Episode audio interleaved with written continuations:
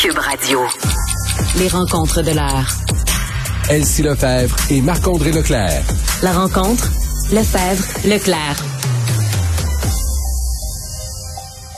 Salut Elsie, salut Marc-André. Bonjour. Bon, on se parle euh, de Luc Boileau, notre nouveau directeur de la santé publique par intérim, disons ça comme ça. Euh, il a annoncé qu'il retenait l'idée d'un point de presse indépendant. On sait que ça se fait ailleurs euh, au Canada.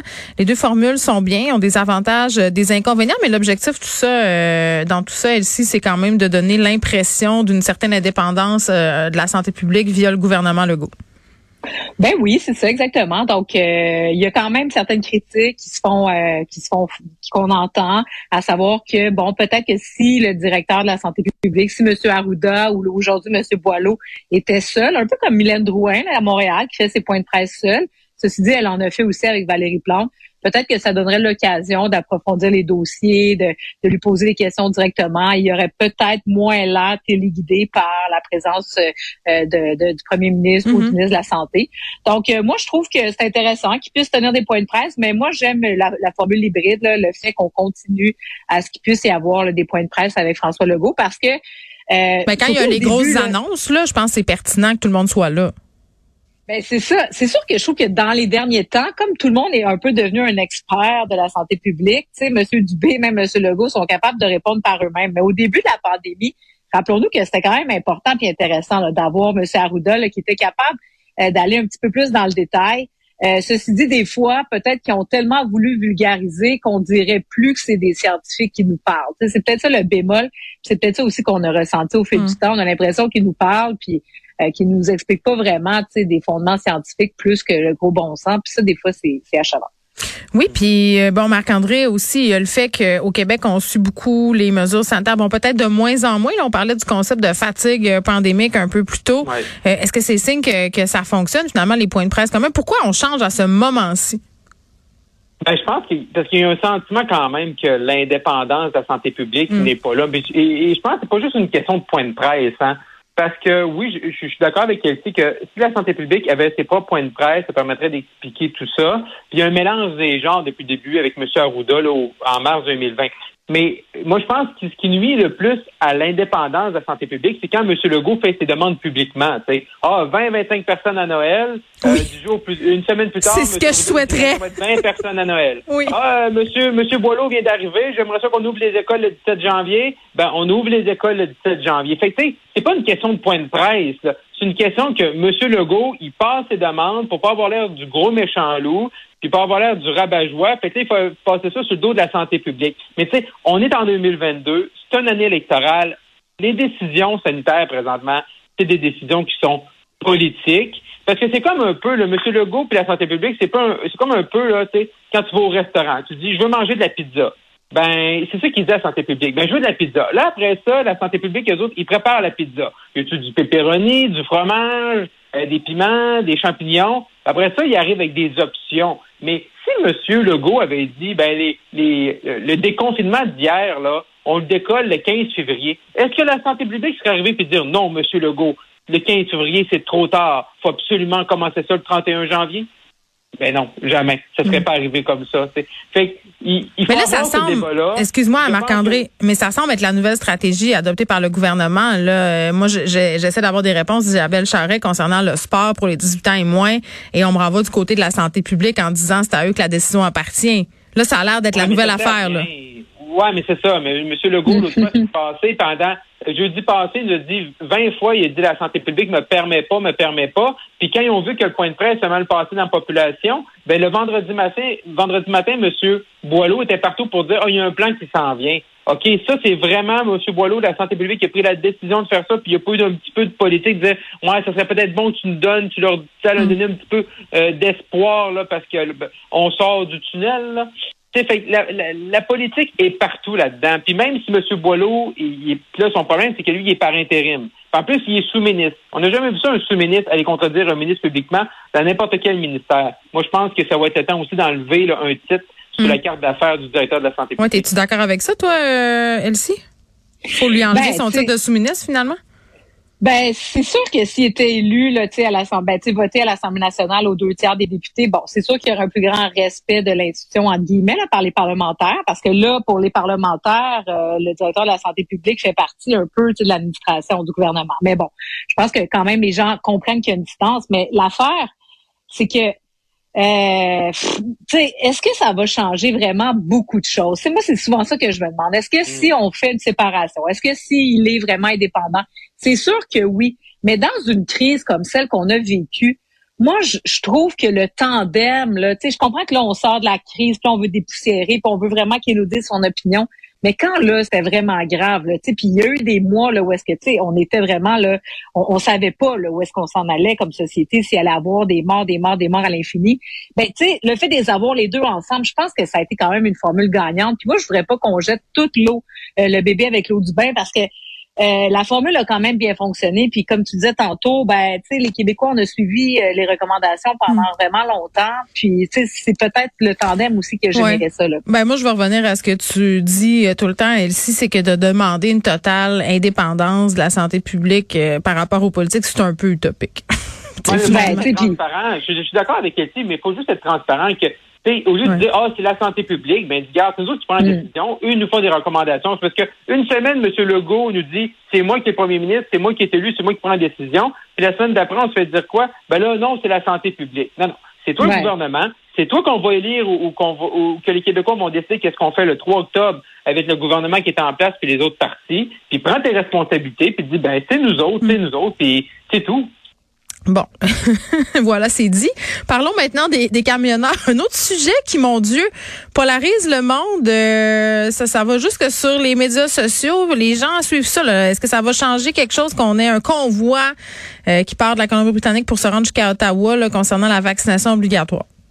Marc-André. Ben, ben, c'est sûr que le, le convoi, puis de voir des camionneurs qui partent de partout, puis des gens, bon, euh, qui sans doute qui sont non vaccinés pour venir à Ottawa puis dire au gouvernement qu'il faut changer la, réglementation parce que depuis le 15 janvier, euh, les camionneurs canadiens qui vont aux États-Unis doivent être adéquatement vaccinés. Euh, bon, est-ce que cette manifestation-là va faire changer M. Trudeau? D'idée? Probablement pas, je pense pas. également, les États-Unis également l'ont appliqué au cours des derniers jours, fait qu'également, ça prendra un changement de réglementation du côté des États-Unis. Cependant, je trouve que toute la manifestation, puis le débat, puis là, il y a un GoFundMe, puis là, les, les montants sont gelés, puis là, mm. je trouve que ça, ça, ça cache quand même la, la, question qu'il faut se poser. C'est parce qu'il va y avoir des conséquences. Pas probablement par rapport à ça, la SCI, là, la Fédération euh, des entreprises indépendantes, est sortie. Euh, du jour au lendemain, on enlève 26 000 camionneurs euh, qui, qui, traverse la frontière sur 160 000. OK, mais excuse-moi, Marc-André. Il va y avoir des répercussions. Oh, mais Vincent Dessureau, hier, euh, j'en jasais avec lui, puis il me disait, ouais, mais coudons, 26 000 camions, il y a assez de routes au Canada pour les garder à l'intérieur du pays, au pire, ce monde-là? Ben, probablement que les, les, les, grands transporteurs sont capables, eux, de prendre, de, de, de, jouer avec les, les, camionneurs. Puis ben, toi, tu vas aux États, tu vas rester au Canada. Mais il y a beaucoup de gens qui sont spécialisés seulement, exemple, aller aux États-Unis, qui sont indépendants. Fait qu'eux, c'est plus difficile probablement de faire ça. Et moi, ce que c'est que pendant deux ans, on a permis aux camionneurs de traverser la frontière, puis on sait l'importance des relations Canada-États-Unis euh, au niveau commercial. Euh, et on leur a dit, ben allez-y, vous êtes nos sauveurs, vous nous permettez de garder la chaîne d'approvisionnement. Du jour au lendemain, on leur impose la vaccination.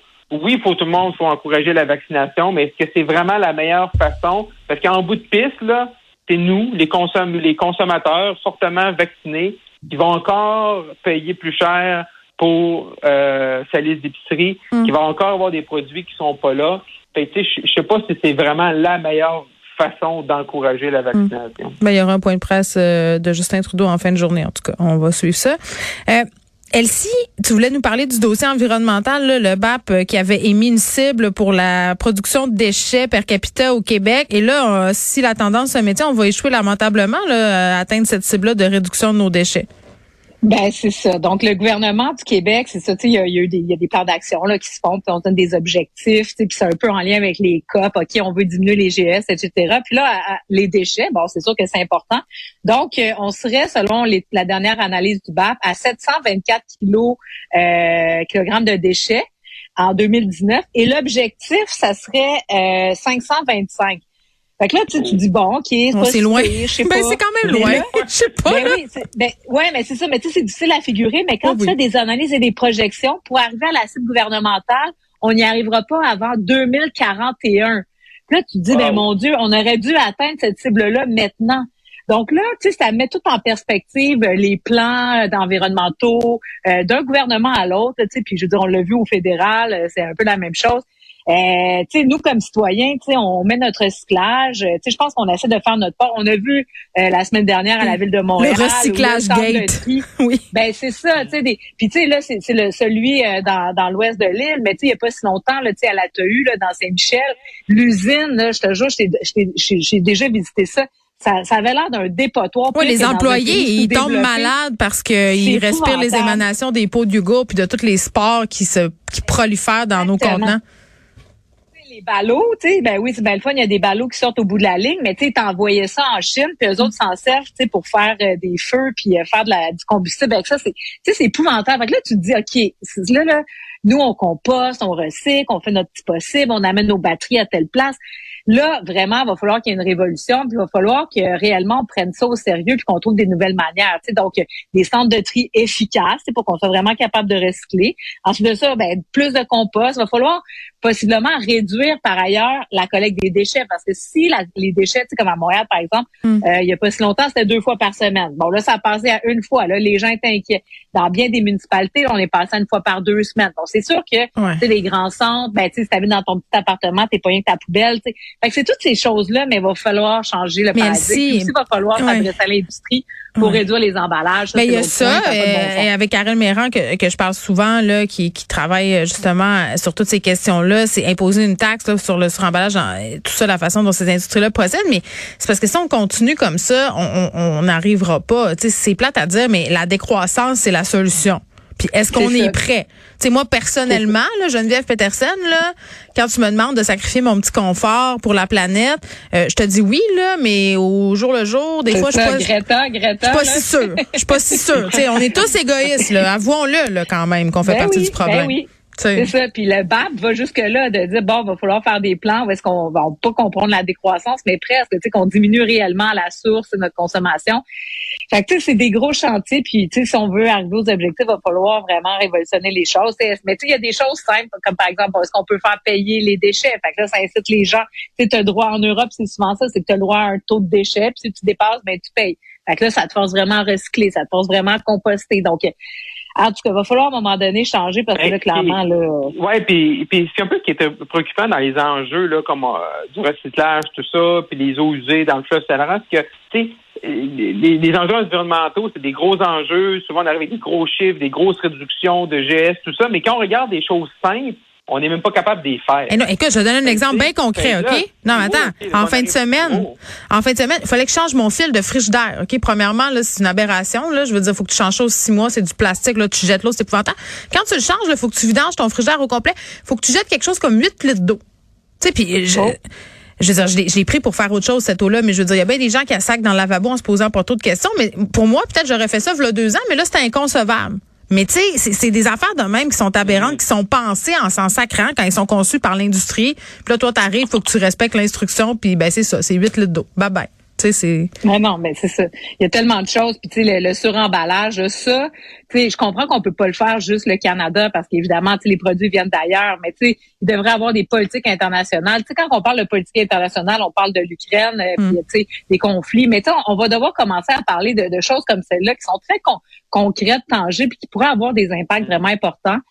Euh, parce que nous autres, comme petits citoyens, là, ben, tu sais, on se sent un peu démunis, puis on a Ben, l'impression que que, oui. tous nos efforts. C'est euh, un coup d'épée dans l'eau, là. C'est comme ça euh, qu'on se sent. Voilà. Mais en tout cas, pendant ce temps-là, on continue à faire notre pas. possible. Puis moi, je me tape les gros yeux de mes enfants euh, dès que je mets quelque chose au recyclage, qu'il n'y a pas d'affaire là ou l'inverse dans la poubelle. Merci à vous deux. Greta, Greta. C'est ça. Bye bye.